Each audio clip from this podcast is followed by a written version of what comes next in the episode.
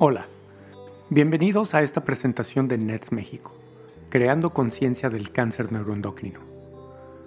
En esta ocasión, vamos a platicar con la doctora Jaidira del Rivero, oncóloga, endocrinóloga e investigadora mexicana que trabaja en el Instituto Nacional de Salud de los Estados Unidos. Y vamos a hablar acerca de las diferentes opciones de tratamiento para el cáncer neuroendocrino. Doctora del Rivero, Muchísimas gracias por aceptar esta invitación y venir a platicar con nosotros acerca de este tema que es sumamente importante para todos los que vivimos con esta condición llamada cáncer neuroendocrino. Antes que nada, le voy a pedir por favor que nos hable un poquito de usted. ¿Cuáles son sus especialidades y cuál es su área de trabajo? Que sí, eh, muchísimas gracias Michelle por Ah, por esta plática que tenemos y, como habíamos platicado anteriormente, también de demostrar conciencia de lo que son los tumores neuroendocrinos. Es un placer para mí estar contigo este día y discutir lo que son los tumores neuroendocrinos. Yo soy una, una oncóloga, yo tengo dos especialidades, soy una oncóloga y también soy una endocrinóloga. Inicialmente me entrené como endocrinóloga y cuando yo estaba haciendo el entrenamiento de endocrinología aquí en Estados Unidos, estaba viendo muchos pacientes que estaban diagnosticados con tumores neuroendocrinos. Ah, me di cuenta también que es una área que se necesita más tratamientos, entonces ah, me dediqué y hice otra carrera, otra especialidad en oncología la oncología también me está dando la oportunidad de, tratar pacientes con tumores neuroendocrinos y al mismo tiempo para también desarrollar estudios ah, de investigación para los pacientes que son diagnosticados con tumores neuroendocrinos. Yo estoy aquí trabajando en el Instituto Nacional de Salud en Bethesda, Maryland. Es una institución de investigación, pero es la más grande en todo el mundo, de hecho. Y uno de los enfoques que nosotros tenemos aquí es estudiar los pacientes que tienen tumores o son diagnosticados con tumores neuroendocrinos, pero también estamos ofreciendo terapias también para esos pacientes, entender más lo que es la biología de esos tumores neuroendocrinos y al mismo tiempo también poder desarrollar más, más terapias para esos pacientes. ¿Qué son los tumores neuroendocrinos? ¿Cuáles son las causas? Los tumores neuroendocrinos son un, grupo heterogéneo de tumores que están distribuidos en todo el organismo, que tienen una diferenciación predominantemente neuroendocrina. Las células neuroendocrinas tienen la capacidad ah, de producir una serie de moléculas ah, o también hormonas. La mayoría de los tumores neuroendocrinos nosotros no sabemos qué es lo que causa esos tumores neuroendocrinos, pero un porcentaje pequeño, menos del 15%, quizás sean asociados con síndromes genéticos. ¿Y por qué es importante saber eso? Porque eso nos ayuda también a determinar eh, eh, si es genético, qué es lo que tenemos que hacer, cuáles son los estudios que tenemos que hacer, porque son asociados a síndromes genéticos, entonces es un, diferente seguimiento que se le da a los pacientes porque son, también están asociados con otros tumores. Por ejemplo, la neoplasia endocrina múltiple, múltiple están asociados a los tumores neuroendocrinos, también están asociados a los tumores de la hipofisaria, ah, también están asociados al, al tumor de lo que es la paratiroides, que eso regula el calcio en el cuerpo otra, otro síndrome genético también que se conoce es el von Hippel-Lando, que estos también están asociados con tumores neuroendocrinos, pero también con hemangiblastoma, eh, que son um, ciertos tumores de vasos sanguíneos um, y también ciertos tumores en el, en, el, en el riñón también. Pero en realidad esa asociación es menos del 15%, como yo les había dicho. La mayoría de los tumores neuroendocrinos no se sabe la causa. Antes de entrar de lleno al tema de los tratamientos disponibles, platíquenos por favor cuáles son los factores que se deben de tomar en cuenta a la hora de decidir cuál es el tratamiento adecuado. Es importante saber cuál es la localización, si se origina en lo que es en el intestino delgado, si se origina en lo que es en el páncreas, ah, si se origina en el pulmón, que son los sitios más comunes es importante saber cuál es la, lo que nosotros llamamos la distribución anatómica, porque dependiendo de eso, estos tumores neuroendocrinos, dependiendo del lugar, también pueden secretar diferente hormona Entonces, dependiendo de qué hormona se produce, también se tiene que hacer los exámenes de laboratorios adecuados para eso. Otra cosa que es importante, que nos ayuda también a entender el tratamiento de esos tumores neuroendocrinos, es el grado de los tumores neuroendocrinos, porque son diferentes también. tenemos los tumores neuroendocrinos que son bien diferenciados.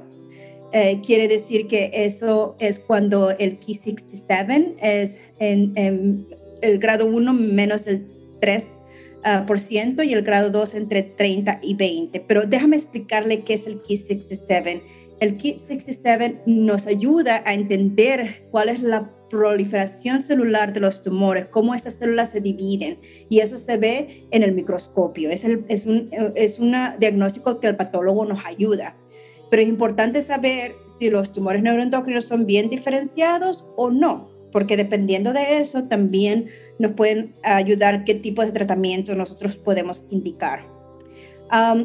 los tumores neuroendocrinos que son más de alto grado, eh, esos se llaman los carcinomas neuroendocrinos, esos también son mucho, un poco más agresivos que los tumores que son bien diferenciados, entonces de, de esos, esos tumores se trata de una manera diferente. Ahora, les dije que, la distribución anatómica es importante. Lo segundo es cuál es el grado de los tumores neuroendocrinos, si son bien diferenciados o no, dependiendo de lo que le dije que es el KIT67, que es un porcentaje de cómo las células se diferencian, para nosotros poder entender qué tratamientos ah, se les puede dar. Y otra cosa que es importante es saber si el tumor ah, neuroendocrino es positivo en el galio 68.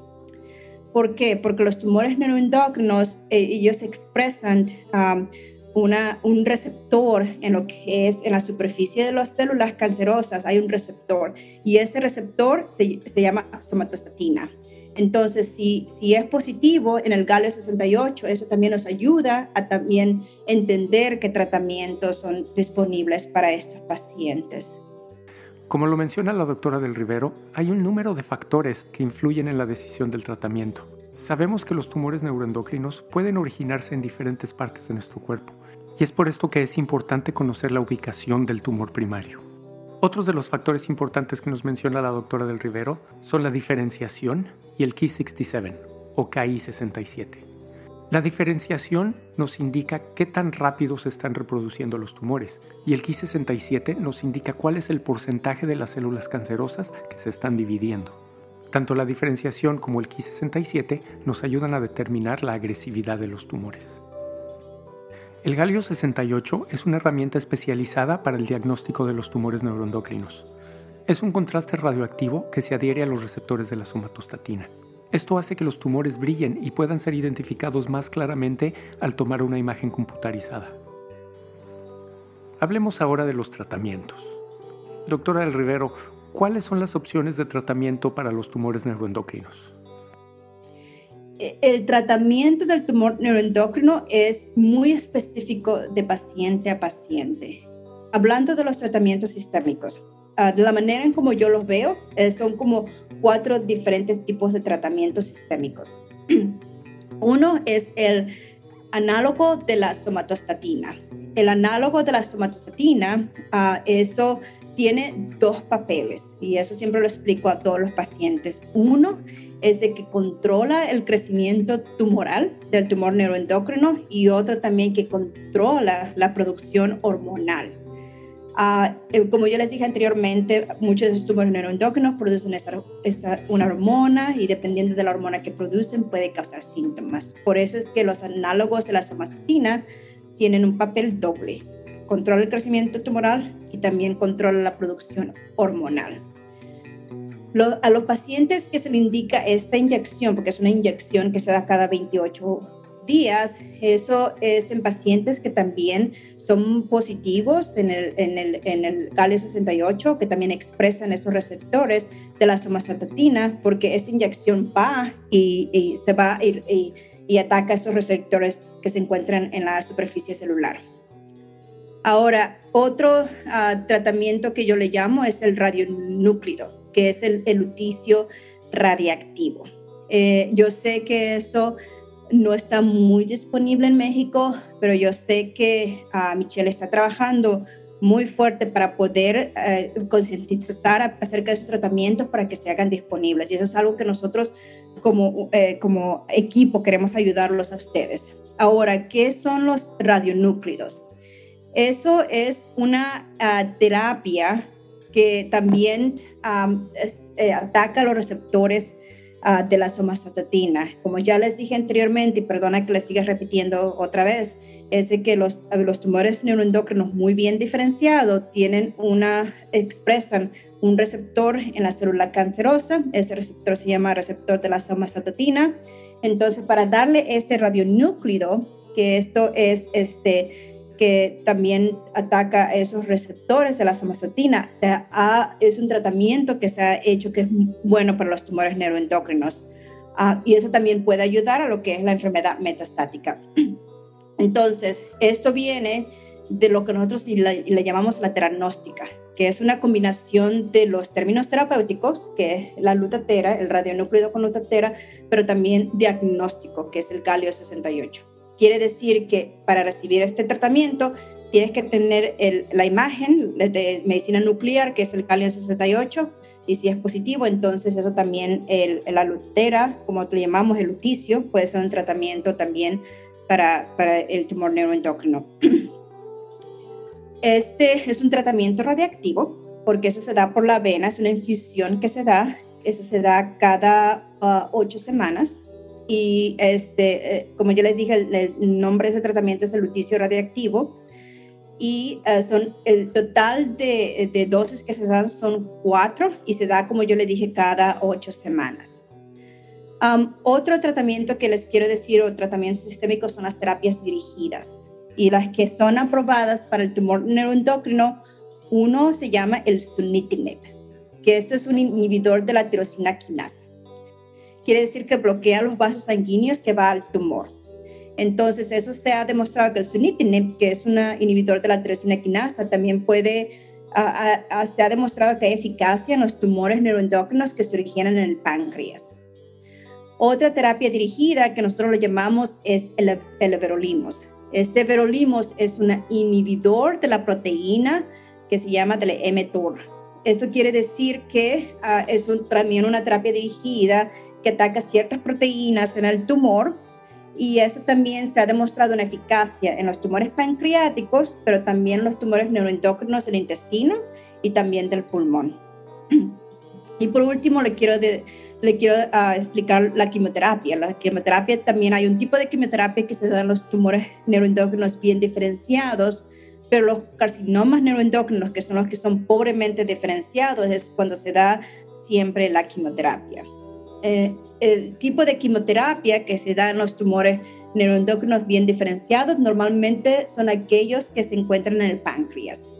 Y el tipo de quimioterapia que se está dando es una combinación de píldoras de quimioterapia que se llama, una se llama temozolomida y la otra se llama capecitabina. Entonces, estos dos se dan en combinación, pero eso se da nada más en los ah, tumores uh, neuroendocrinos del páncreas, que, que se ha demostrado la más alta eficacia. Y cuando son los tumores neuroendocrinos pobremente diferenciados, hay otro tipo de terapias que se dan, ah, pero ya sería, ese sería otra discusión para otro podcast. Para sumar todo lo que se le ha discutido anteriormente, ¿cuáles son los tratamientos sistémicos de los tumores neuroendocrinos? Uno son los análogos de la somatostatina, que son las inyecciones que se dan, oxyotida o lanreotida los radionúcleos que se llama el luticio radiactivo, las terapias dirigidas que son el sunitinib y el everolimus y la quimioterapia, pero la quimioterapia se da más en los tumores neuroendocrinos de origen pancreático. Hablemos ahora acerca de cirugía. ¿Hay alguna diferencia en el criterio utilizado para determinar si un paciente es candidato a cirugía? Sí, esa es una, una pregunta muy importante porque en los tumores neuroendocrinos, aunque ya se encuentra metastasizado, uh, cirugía puede tener un papel. En, normalmente eso se indica cuando, en nuestra experiencia, y de hecho incluso los médicos expertos del tumor neuroendocrino, a veces tenemos diferente concepto en cuándo recomendar si la cirugía o una terapia sistémica. Aquí en nuestra institución nosotros somos un poco más agresivos en hacer cirugías porque se ha demostrado que si tú puedes quitar más del 70% de la enfermedad visible y que se pueda resectar, eso también puede ser efectivo en los pacientes que tienen ah, tumor neuroendocrino. Normalmente también se hace cuando hay uh, metástasis hepática. También se puede, también hay cirujanos que también pueden uh, resectar los, los metástasis en el hígado, siempre y cuando se pueda uh, resectar más del 70% de toda la enfermedad. También se ha hecho estudios que si se hace la cirugía y se quita lo que es el tumor primario, ya sea el páncreas o el intestino delgado, eso también puede ayudar. Yo considero que la cirugía puede tener un valor en cuanto a las indicaciones de los tumores neuroendocrinos, pero una cosa que yo siempre digo en cuanto al manejo de los tumores neuroendocrinos, al menos aquí en nuestra institución, es de que se necesitan eh, diferentes médicos especialistas para nosotros poder guiar a cuál sería el tratamiento de los tumores neuroendocrinos. Nosotros normalmente discutimos nuestros pacientes en equipo y normalmente el, equipo que se encuentra en esa discusión son los oncólogos, los endocrinólogos, el cirujano, el, médico nuclear, el digestólogo, el patólogo, el, el, radiólogo. Entonces todo eso es un equipo que son expertos en tumores neuroendocrinos que para cuando se discute un caso, entonces nosotros también ah, podemos... Eh, eh, indicar cuáles son las eh, ciertas indicaciones en cuanto, en cuanto al manejo del tumor neuroendocrino. Pero sí, eh, yo considero que cirugía tiene un, papel, no es en todo el paciente, este paciente tiene que discutir, pero sí puede tener un papel en el tratamiento de los tumores neuroendocrinos. Otra cosa que también a veces me preguntan es lo que es la embolización arterial hepática. Quiere decir que es un catéter que va a lo que es la arteria hepática y también se puede, por medio de la arteria hepática, también se puede dar diferentes tratamientos de radiación, de, de quimioterapia que va directamente en el hígado. Porque como yo les dije, mm, varias veces el tumor neuroendocrino a veces se encuentra localizado en el, en el hígado solamente. Entonces, por eso es que se debe de indicar si la cirugía tiene un papel o si la embolización arterial hepática puede tener un papel. Pero todo eso se tiene que discutir con equipo que esté familiarizado con el tumor neuroendocrino. Otro tipo de tratamiento que encontramos los pacientes cuando estamos en nuestra búsqueda de opciones es la inmunoterapia. ¿Es recomendada la inmunoterapia para el tratamiento de tumores neuroendocrinos? Sí, eso es una ah, pregunta muy buena y la razón es porque se han hecho estudios, no muchos estudios de, de, lo que hace el papel de la inmunoterapia en los tumores neuroendocrinos. Ah, en el tumor neuroendocrino bien diferenciado no se ha demostrado que tiene mucha actividad. Pero más que nada hay que explicar qué es la inmunoterapia. La inmunoterapia es un ah, tratamiento sistémico que hace que tu ah, sistema inmune pueda atacar las células cancerosas. Y ese es el papel que tiene la inmunoterapia. Ah, pero no se ha encontrado mucha eficacia en el tumor neuroendocrino bien diferenciado pero sí has encontrado más eficacia lo que es el carcinoma neuroendocrino. Quiere decir que es el más, eh, es el más agresivo, se puede tener un papel de inmunoterapia en esos pacientes, pero en, en, el tumor neuroendocrino bien diferenciado no se ha demostrado mucha eficacia. Eso quiere decir que más adelante a lo mejor podemos nosotros encontrar un tratamiento de inmunoterapia que puede ser efectiva, pero por este momento ahorita en el 2022 no se ha demostrado que sea mucha eficacia en el tumor neuroendocrino bien diferenciado en el tumor neuroendocrino pobremente diferenciado puede tener un papel. Y eso normalmente la inmunoterapia se da después de la quimioterapia. So, primero, primero se da la quimioterapia y después de eso se puede dar la inmunoterapia como una opción en los pacientes que tienen eh, esos eh, tumores neuroendocrinos que son mucho más agresivos. Háblenos ahora acerca de la radiación externa. ¿Cuáles son los casos en los que se recomienda tratamientos con radiación externa? Más que nada sería cuando se encuentra uh, metástasis en los huesos. A veces puede ser que esos tumores neuroendocrinos ah, pueden tener metástasis en los huesos, puede causar dolor, a veces también incrementa el riesgo a fracturas. Entonces puede tener el rol de dar radiación cuando son áreas muy específicas. pero esas son las únicas indicaciones que yo pienso que se puede dar a la radiación. Cuando son áreas muy específicas como el hueso, que, que, está causando dolor o que hay un riesgo de fractura, entonces en esas situaciones sí se puede recomendar la radiación. Pero es el único uh, lugar que yo pienso que puede ser indicado. Muchísimas gracias, doctora del Rivero, por esta información tan valiosa. Antes de despedirnos, ¿hay algo que quiera agregar? Sí, lo último que quiero decir es de que yo sé que estos uh, tumores neuroendocrinos se considera que es un tumor raro, eh, pero sí está subiendo en incidencia, probablemente porque nosotros estamos ya haciendo más pruebas como el galio 68 o la endoscopía que a veces nos ayuda a diagnosticar esos tumores neuroendocrinos de una manera más temprana. Ah, pero aún así uh, es una área que se necesitan más tratamientos, porque apenas estamos aprendiendo de esos tumores neuroendocrinos. Y yo sé que aquí en Estados Unidos hay tratamientos que son disponibles, pero no, no es lo mismo en otras partes del mundo. Entonces es importante nosotros educar a todo el personal médico y también a nuestros pacientes de estos tumores, porque esos tumores, aunque son bien diferenciados y no crecen tan rápidamente, de ellos necesitan tratamiento y tratamientos que sean más efectivos. Yo sé que el luticio es un tratamiento que ha ayudado a muchos pacientes, pero al mismo tiempo no está disponible en todas partes del mundo, así que es importante nosotros incrementar la conciencia de los tumores para poder tratarlos y para poder diagnosticarlos de una manera más temprana. A veces tener este tratamiento, especialmente en otras partes del mundo, los pacientes se sienten solos porque en realidad no hay nadie que entienda o que sabe tratar a estos pacientes, pero es importante que, que tú como paciente o como una persona que estás cuidando de ese paciente, un paciente que tenga este diagnóstico, es importante encontrar grupos que sepan de este, de este, de este tipo de tumor.